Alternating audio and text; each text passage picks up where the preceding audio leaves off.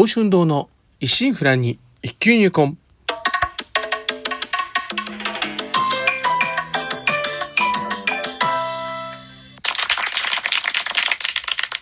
おはようございます。宝春堂です。今回配信129回目となります。日曜朝元気に過ごしておりますか？当番組お越しいただきありがとうございます。こうしてラジオトークでお話できるというのも何かのご縁ということもあり、少し皆様の大切なお時間をお借りしております。当番組内容でございますが、私自身、鍼灸師ということで、巷では針やお灸って聞いたことあるけど実態をかからない。なかなか認知度曲がらず、マイナーから抜け出せない。この鍼灸という世界を少しでも知ってもらえるよう、微力ながらもお役に立てればという番組です。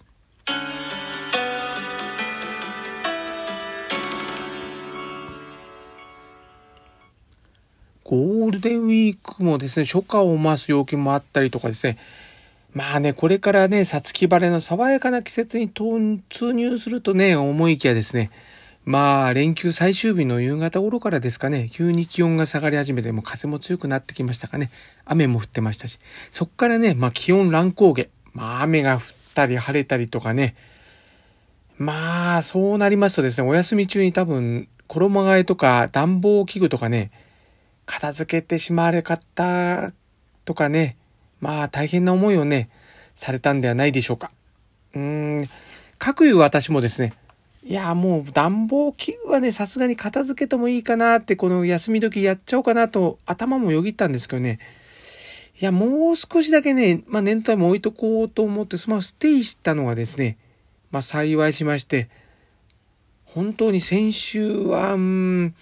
時間帯によりました。まあ特に午前中とかですかね、施術中暖房のね、お世話になることがありましてですね。いやー、本当にね、早まらずによくしてよかったです。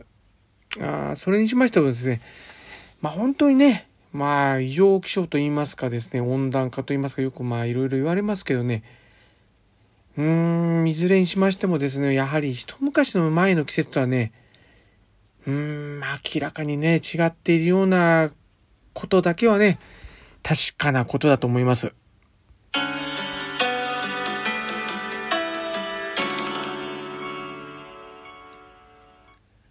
レッツハリキュー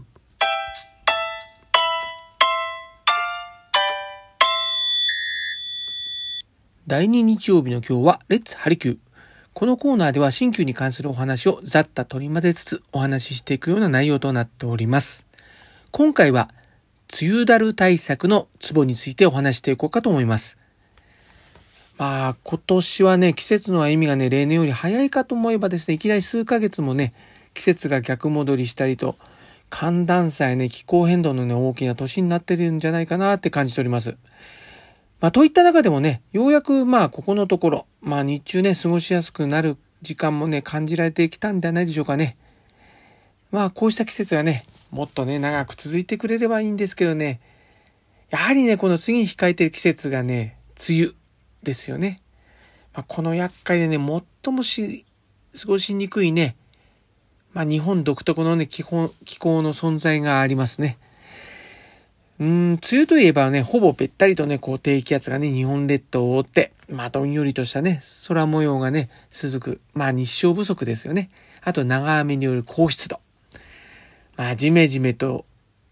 したっていうのはね、表現ぴったりのね、一年のうちでね、一番きつい季節に当たりますね。また、あの、梅雨時期はですね、風、寒湿、風、寒さ、湿度を伴う季節でありまして、これらはですね、あの、東洋医学で言いますと、この飛翔というね、人の体に悪影響をもたらす原因となるものが多く含まれる季節となります。人はですね、まあ、詰まって通じないという意味で、まあ、例えば湿気の多い循環、住環境とか、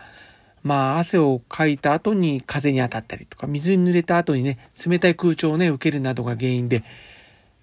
体の流れが滞ったり体調を崩すということを指します。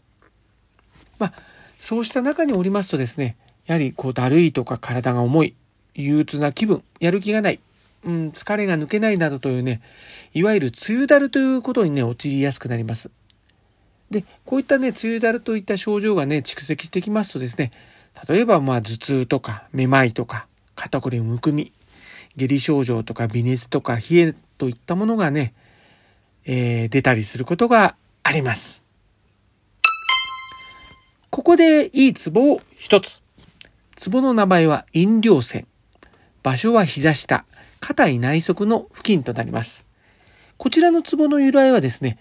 えー、今回のツボはね、硬い内側になるってことで、陰陽で言いますと、陰、えー、内側が陰、外側が陽となりますんで、今回は陰ですよね。で、また、量っていうの、量っていうのは丘を指します。丘陵の量ですね。また、この壺の近くにあります、えー、頸骨、頸骨内側下という隆起したね、出っ張った骨があるんですね。さ、さらに、まあ、そこに、えー、泉っていうのは、凹んでいるって場所を示すところから、まあ、つまりはですね、足の内側にある、まあ、頸骨内側下という、こう、隆起した骨の付近にある、凹んだ場所にあるツボという意味が込められております。効能としましては、お腹の冷えとか、お腹の引きつり、お腹の突っ張り、腹部膨満感、へそ周りの痛みとかのぼせ、むくみ、更年期障害、陰部痛、異性、消化不良、消化、食欲不振、胃尿尿閉下痢、難便、膝関節痛、腰痛、歯茎の痛み、鼻水、くしゃみ、高血圧などに良いとされます。ツボの位置はですね、まあ、肩位の内側ですね、えー、に触れることのできるですね、頸骨っていう骨があります。まあ、足を伸ばした状態で、まあ、その頸骨のね、後方に沿って足のくるぶしの方からぐーっと膝の方にすり上がってきますと、骨の曲がり角。まあ、これが頸骨後円の角にあたります。またそこはですね、先ほど言いました頸骨内側下の下円、下の円ですね、にも当たりますんで、その凹みが今回のツボとなります。体は声を発しませんが、代わりに痛みや辛さで訴えてきます。どのツボが良いかと迷われる時は、シンプルにですね、今自分が気になる体の場所や、押してみて痛かったりする場所をね、えー、やってみるっていうのも、いわゆるそこは今回紹介したツボの中で近いところはツボへ。まずは、えー、お灸やね、ツボでね、そういったところ、まあ、こうさすった押したり、まあ、お灸をしてみてください。他のツボに関しましては、えー、宝春堂のホームページですね、来週5月21日、日曜日に、梅雨だる対策のツボを当院、宝春堂のホームページでアップしました、しますんで、えー、ご確認ください。また、あの、ツボの場所などわからないことなどありましたらですね、どうぞご気軽に当院までご相談ください。それからですね、日頃の対策としましてですね、まずはあの準備としてね、寒い時期にこう眠っていた休眠感染、汗の出るとこですね、が、をしっかり目覚めさせておこうっていうことですね。運動などで発汗を即し、まあ、ベトベト汗からね、こうサラサラ汗へと変えておき、体の水はけを良くしておくってことは肝心です。またね、その先の夏に向けて暑さを体に慣れさせておくっていう暑熱順化、えー、暑さ、熱を順応して、順応していくってことなんですけど、暑熱順化にもつながります。そして、あの、蒸し暑い時期ですね。まあ、めんどくさいとか疲れてるとか、ついね、やっぱりシャワー中心のね、生活となりがちに、この頃、この時期ぐらいからなっちゃうんですよね。で、それではね、なかなか疲れも抜けませんので、まあ大変、ちょっと手間かもしれないですけどね、ぬるめの温度でゆっくりこう長く入浴してね、心身の疲れをまず取っておきましょうと。まあ発汗も即されますんでね。その際にね、お湯で温めたタオルをね、こう目に当てたり、こう首筋ですね、なかなか温めづらいとこなんで、そこにね、タオルを当てたりして、まあ、湯船に浸かってないところをね、温めてあげるっていうのもおすすめです。そしてね、まあ、たまにこう、お日様とかね、出た日もあると思うんです。そうした時はね、しっかりと日光浴することも忘れずに取り入れておきましょう。また、ジメジメして蒸し暑い時期でもありますんで、まあ、食事の際はね、どうしてもね、冷たいものとかね、あの、喉越しいもんってね、なってしまうんですけど、まあ、あの、お味噌汁とかね、例えば何かね、一つはね、温かなものをね、こう、体に取り入れていくように、まあ、しておきましょう。他にはね、あの、ストレッチをまめにしておくっていうのも効果的です。その中でね、肩甲骨内側のゴリゴリ感。うん、私的にはね、気疲れのコリって呼んでるんですけど、そこのストレッチを紹介します。まずはね、腕を水平位置90度にして、壁または何かにこう捕まります。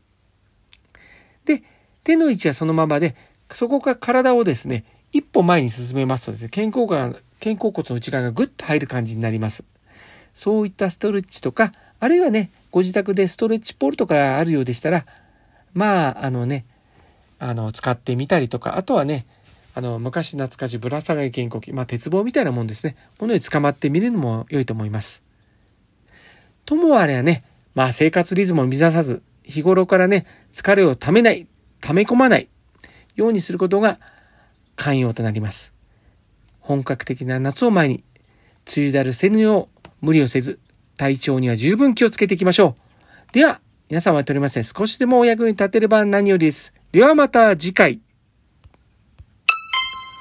えー、今週のスケジュールのお知らせです。今週は通常通りの診療時間となっております。えー、また土日、平日ともですね、えー、当日ですと予約が取りづらい状況となっております。皆様にはご迷惑をおかけいたしまして、申し訳ございません。もしあらかじめお日にちがお決まりでしたら、お早めにお電話もしくは LINE 公式アカウントよりご予約をお願いいたします。では、今週はこの辺ということで、今後も週1回のペース、日曜朝8時配信という形でお送りいたします。お相手は少し忙しすぎはしませんか？柔らかな時間をあなたにの報春動画をお送りしました。お聴きいただきありがとうございました。このご時世です。どうぞご無理をなさらず、お体をおいといください。皆様にとりまして、明るく楽しく元気よく過ごせる一週間となりますように。ではまた日曜日朝8時にお会いしましょう。